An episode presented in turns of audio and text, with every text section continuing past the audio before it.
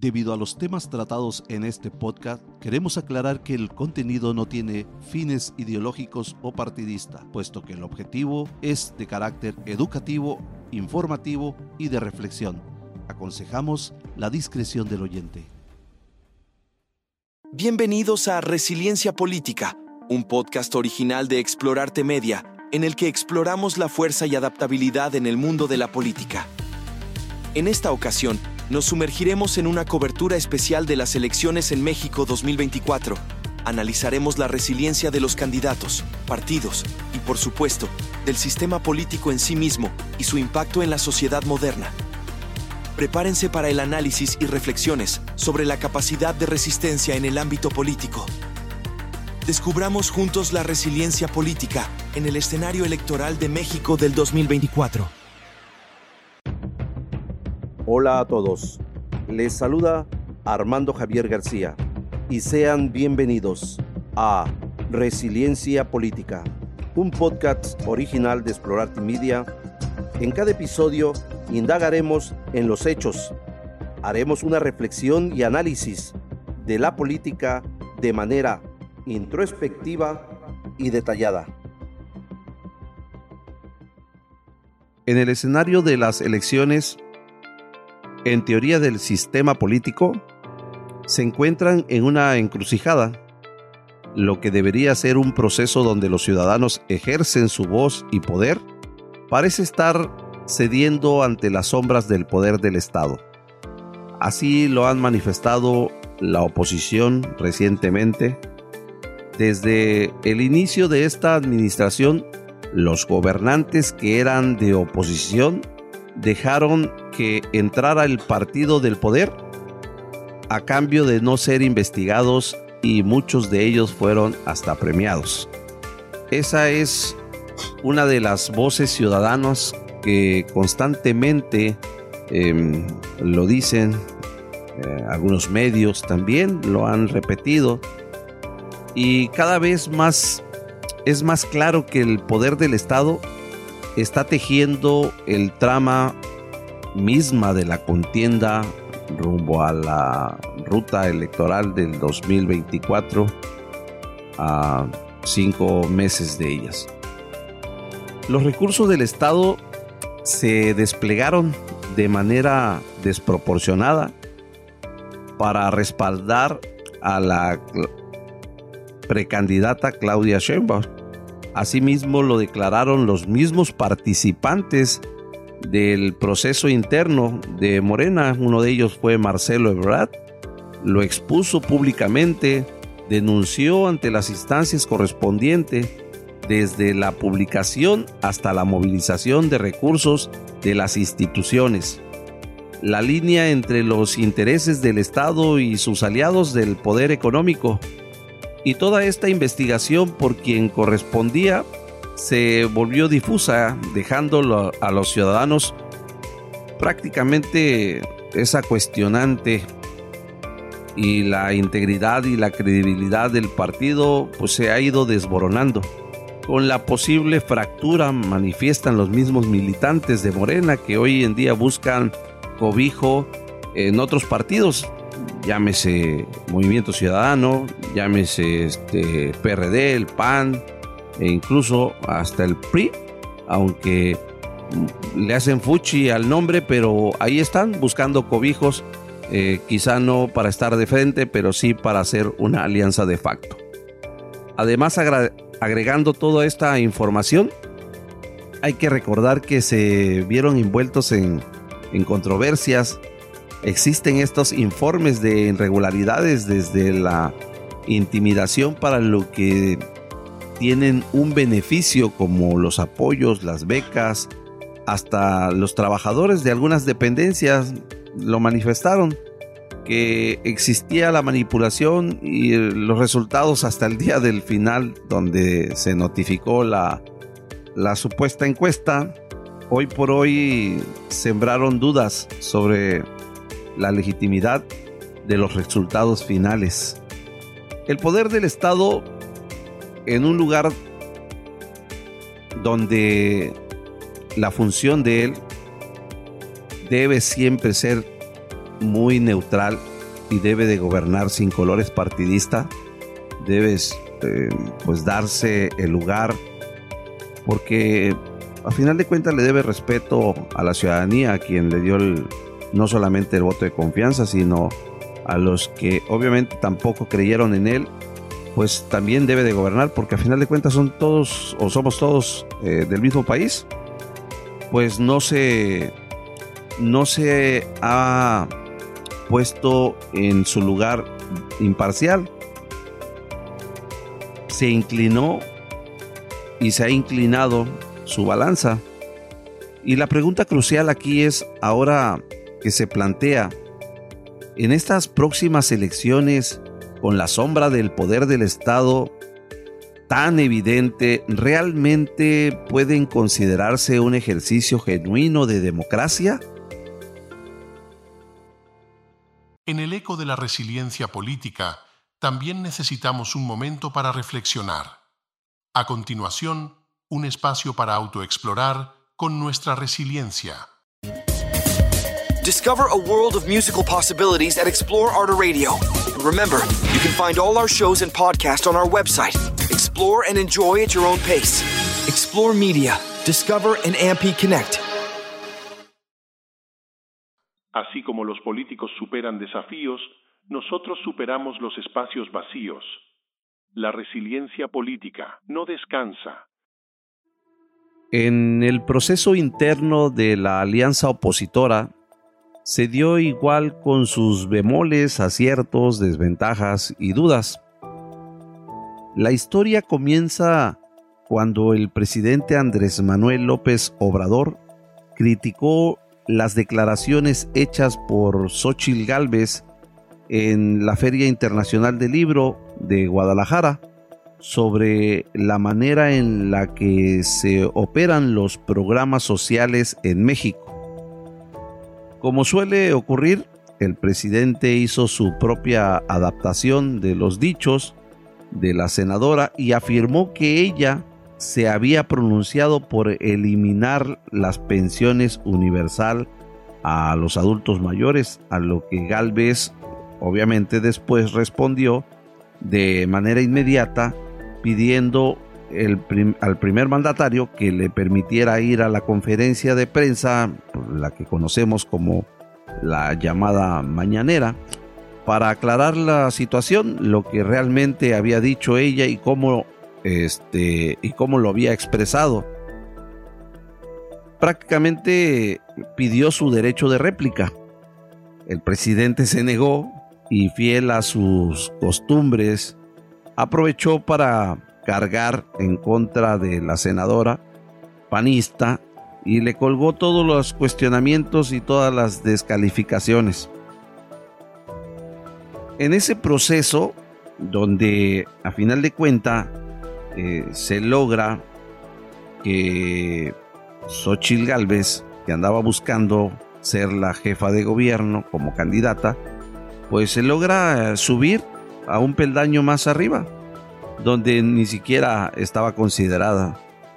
Analistas mencionaron incluso que quizá podía ser un juego turbio del mismo presidente eh, para inflarla y después desinflarla. Analistas políticos eh, que han estudiado los temas dicen, ok, fue en el momento la infló, en el momento efervescente que hay esta, esta situación, pero este, conociendo la estrategia también de cómo se dan en los procesos electorales, pues hubiese la posibilidad de, desinflarla posteriormente.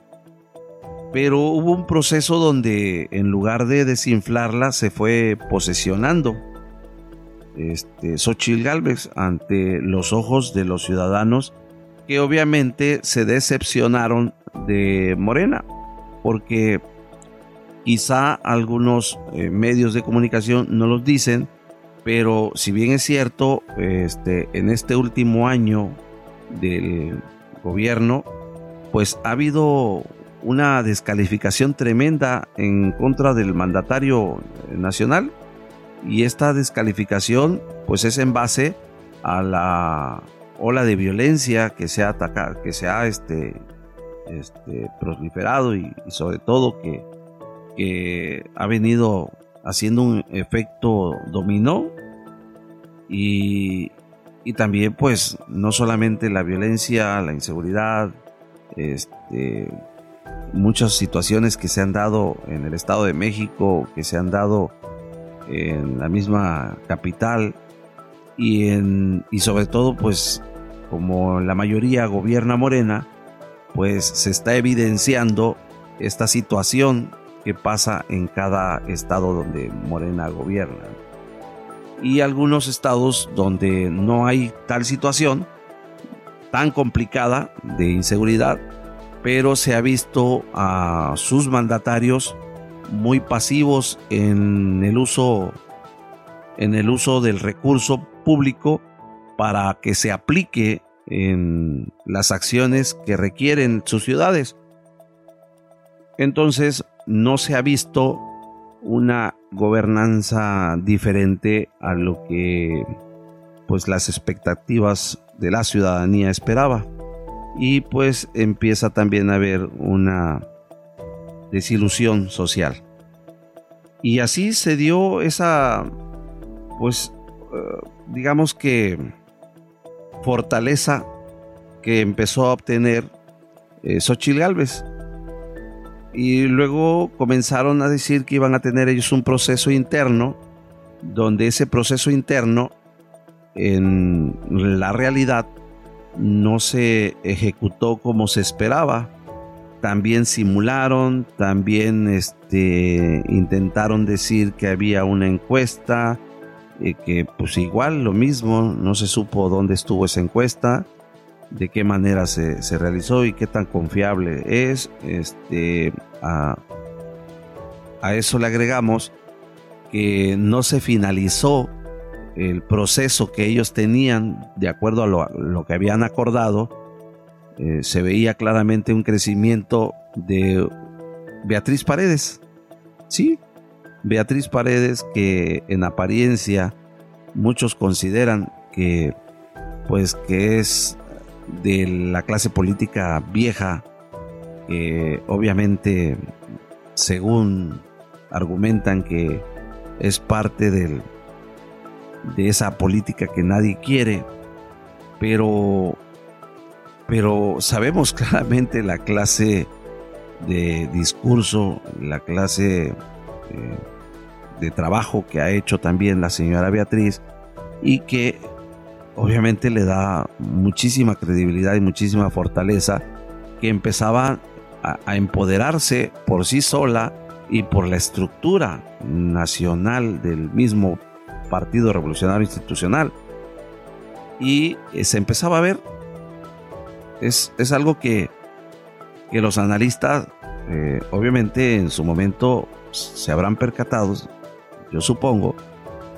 Y, pues de un momento a otro, por parte del PRI, retiró a Beatriz Paredes y lanzan como parte de ellos este pues una, una postura a favor de Xochitl Galvez donde pues dijeron que eran parte de ese frente amplio y que ya habían tomado eh, la decisión por la unidad ante la ventaja amplia y consolidada de la compañera, así lo manifestó la compañera panista, eh, eh, Galvez. Que porque así se los decían las encuestas, pero volvemos a lo mismo, fue simulada. Estas encuestas que hicieron tanto de un partido como de otro, pues este, fueron, fueron muy simuladas y sobre todo que fueron ya muy marcadas. Tenían como que el objetivo eh, ya puesto y pues el maquillaje ya estaba listo, solamente era disfrazarlo y era eh, hacer un show, tanto de un lado como del otro. Entonces, de los dos lados estuvieron jugando las mismas, el mismo estilo de juego, eh, con las mismas barajas, solamente que con diferente disfraz. Eh, la metodología del proceso. A eso me estoy refiriendo. La verdad es que podrá la voluntad del pueblo prevalecer cuando hemos visto al propio Estado mm, mm, tener la mano empuñada y, tener literalmente al toro por los cuernos.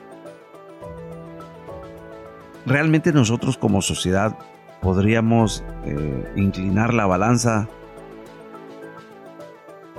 o los intereses del Estado ya tiene la solución para este proceso del 2024? Esta sería como que una pregunta a ti como ciudadano para que hagas tu propio análisis. No, no pretendo convencerte ni, ni para uno ni para otro, sino para que hagas tu propio análisis y tengas pues material para estudiarlo, para analizarlo, para reflexionarlo y sacar tu propia conclusión. La respuesta podría definir el futuro de la democracia si es que aún tenemos algo de democracia en nuestro país, más allá del sistema político, sino nosotros como sociedad aplicamos la democracia o creemos que eso es responsabilidad solamente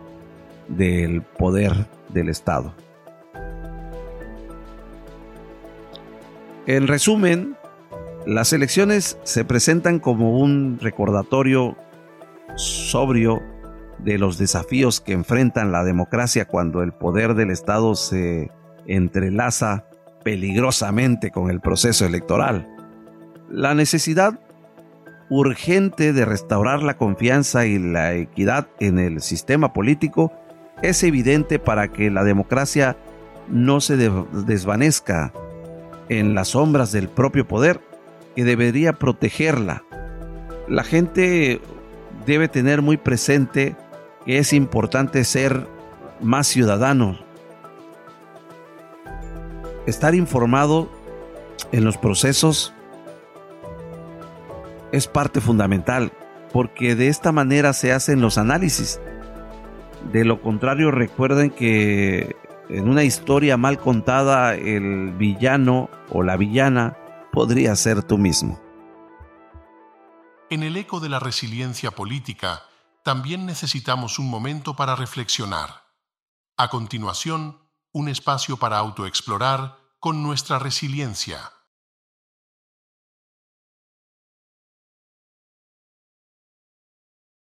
Así como los políticos superan desafíos, nosotros superamos los espacios vacíos. La resiliencia política no descansa. La manipulación que vamos a empezar como segunda fase eh, en esta eh, elección ya se han venido dando, pero Vamos a empezar con la segunda fase, la manipulación de las informaciones. Es necesario que no solamente nos dejemos llevar por quienes están involucrados en un proceso de un grupo político, de, y hablo de todos los partidos. Es importante primero sí escucharlos a cada uno, porque porque creo que es parte fundamental. No hay que casarse con, con una sola narrativa, porque muchas de las narrativas son incongruentes y a partir de ahí nos damos cuenta que ya nos están mintiendo. Y lo digo porque hemos tocado en los capítulos anteriores estos temas, donde la mayor parte de los candidatos te bajan el cielo la luna y las estrellas. Pero hay muchas cosas que incluso no están ni en sus facultades ejercerlo. porque hay candidatos a diputados que te andan ofreciendo aplicarte políticas públicas desde desde el ejecutivo local cuando no están en sus facultades de ellos y mucho más si no tiene nada que ver en la línea del mismo color partidista. Es como si el gobierno federal tomara decisiones en el estado de Quintana Roo y fueran de diferentes partidos. Y, aún así, ¿eh? hay quienes lo hacen, y ha pasado. El gobierno del estado termina accediendo con la finalidad, obviamente, de poder este, estar bien con el gobierno federal. Pero, pero eso es cuando son, son gobiernos. Y, cuando hay una división enorme de, los, obviamente, que no, no son la misma línea política, pues este, se complican. Y, hay dos opciones aquí. Depende, pero hay dos opciones. Una es la que puede ser para bien, donde, donde se pongan a prueba el análisis del el representante popular, el político obviamente que, que hace política, que construye acuerdos, que hace acuerdos y que soluciona las demandas sociales. Y hay otro que, aunque sea eh, del mismo partido, pues siempre se están dividiendo. Hay un caso muy peculiar en el Estado, donde hay división interna y son del mismo partido. Y están en el Senado, está en el municipio y están en el Estado y se están tirando unos con otros. Y son del mismo partido y traen la misma línea en cuanto a la toma de decisiones. Entonces, eh, nos damos cuenta que no es un tema de, color partidista, es un tema de, grupos. Y, y quien termina pagando los platos rotos, pues es la misma sociedad, el mismo pueblo. Porque te condicionan, o estás conmigo o estás en contra. Y si estás en contra, pues no te dan nada. Y así se la llevan, ¿no? es un tema de manipulación que termina afectando a la ciudadanía. El voto basado en las emociones, en ausencia de información, precisa casualmente que los votantes puedan basar sus decisiones en emociones, simpatías personales o incluso en la persecución de líderes locales, en lugar de evaluar las plataformas políticas y los antecedentes de los candidatos. E, eso es lo que realmente debe hacer un ciudadano, olvidarse de las emociones en un proceso electoral y basarse más en la cuestión que beneficie a una ciudadanía, a una sociedad, a un Estado, a una nación. La corrupción es parte del muchas veces de, un gobierno y, se ve, se, pues, se, siente desde la misma eh, proceso electoral. Y esto hace que la sociedad sea más vulnerable. La corrupción que hoy en día aquí en México que presumen el gobierno en turno que ya se acabó, pues no, no se ha acabado, esa es la realidad y se lo han dicho medios de comunicación en su espacio eh, de conferencia matutina, la mañanera, entre comillas, donde le han expuesto eh, corrupciones.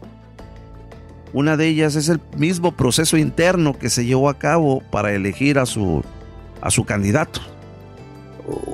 Hay una tremenda corrupción eh, no solamente internamente dentro de un partido o de los partidos, sino hay corrupción dentro del mismo del mismo Estado, donde se interponen los intereses personales antes de, de poner los intereses de un bien común.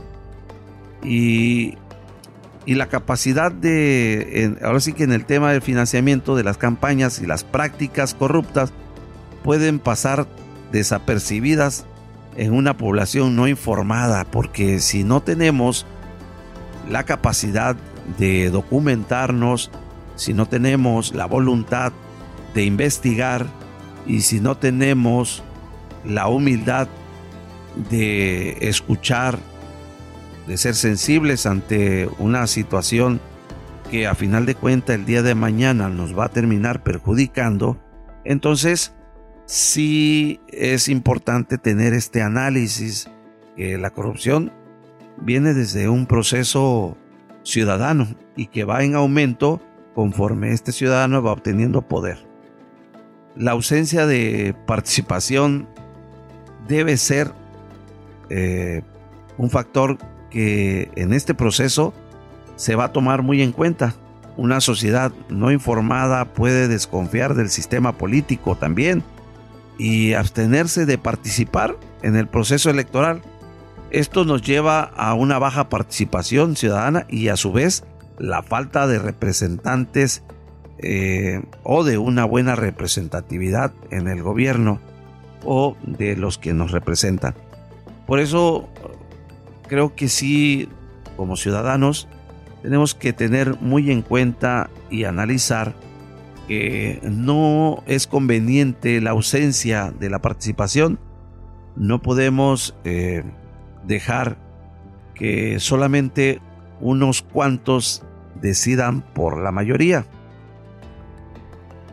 Muchos no levantan la voz, aunque hayan o hayamos votado por el gobierno en turno, por, por el temor a, a sentirse este, criticados.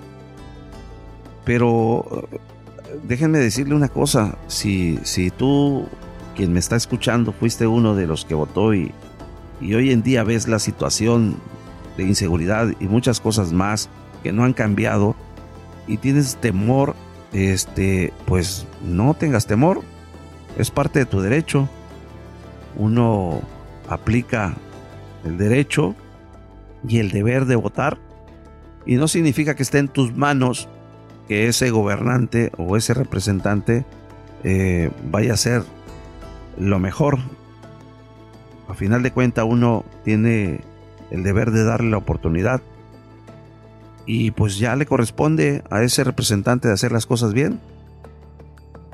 Pero si ustedes creen que, que aquí el equivocado solamente somos unos, entonces pues ustedes sigan decidiendo, porque eso es la democracia. Recuerden que no podemos caer en la polarización. La falta de información puede contribuir a la polarización también, ya que las personas pueden formar opiniones extremadas eh, eh, basadas sobre todo en percepciones erróneas o desinformación esto podría coincidir en tensiones sociales y políticas. Y aquí hay una situación que también el gobierno puede tener o puede meter la mano si se lo propone para que esta situación eh, llegara a darse. Al decir, este, no hay condiciones de una elección y se suspenden, se, se programa hasta nuevo aviso, hasta siguiente fecha y se prolonga la gobernanza. E, ese es también eso es otro tema que hay que ver de dónde vienen las polarizaciones y cómo vienen las polarizaciones. Por eso es importante hacer sus propios análisis y sobre todo no quedarse con una narrativa. El desarrollo socioeconómico limitado de un gobierno, sobre todo cuando fue elegido por mayoría, que que no tiene una planificación o, que ha venido o que va cambiando, también hay una situación que debe ser analizada y, se debe sobre todo tener muy en cuenta eh, por qué la desinformación o por qué la información errónea. y no ser capaz de implementar políticas efectivas para el desarrollo socioeconómico, esto podría resultar en una falta de proceso y la presencia de problemas sociales y económicos a futuro. Esperemos que no sea ese el caso para nuestro país. Al contrario, creo que todos los que vivimos en México no queremos vayamos de mal en peor. Al contrario, queremos ir cada vez mejor. Y ahí es donde nos corresponde a, nuestra, nosotros como sociedad no delegarle todo a un gobierno y sobre todo no dejarle todo el poder a un gobierno. Los tres niveles de, poderes, los tres niveles de poderes o los tres eh, poderes debe de, ser bien sustentado. Obviamente eh, no repetir las mismas situaciones que vivimos como ciudadanos en procesos anteriores. Eh, creo que esto es de evolución todo evoluciona y la política debe de evolucionar, los ciudadanos también evolucionamos, pero de manera consciente, eh, por eso el programa de resiliencia política eh, va enfocado en ello, tenemos que evolucionar en ese sentido y para abordar todos estos desafíos es esencial implementar medidas que promuevan la educación cívica, la transparencia en, las, la finalización de campañas, y en los accesos a información, sobre todo que sea imparcial y verificable. Mm, se habla de que se pretende eliminar esos espacios donde hoy en día tenemos acceso a esa información. Eso es un grave problema para nosotros mexicanos porque entonces nos estarían ocultando toda la información, cómo se gastan los recursos, en qué se lo gastan, y sobre todo eh, de qué manera tienen los presupuestos asignados. Eh, si se eliminan estos espacios que nos dan esa libertad de poder investigarlo, el día de mañana este, podemos estar peor que como estábamos. Estas fueron luchas que fueron implementándose a lo largo de los tiempos, de los años, que fue caminando muy lento, quizás sí, tenemos la oportunidad de evolucionar y no retroceder. Entonces por eso es importante la participación activa de la sociedad civil. También son fundamentales para mejorar la calidad de la toma de decisiones de una sociedad con conocimiento en las políticas y también en el en el quehacer y desarrollo económico de nuestro país. Ya puedes escuchar los episodios disponibles de este y otros podcasts originales de Explorarte Media gratis en Spotify y todas las plataformas. Este fue un podcast originals de Explorarte Media, bajo la supervisión y desarrollo de Hat Black Agency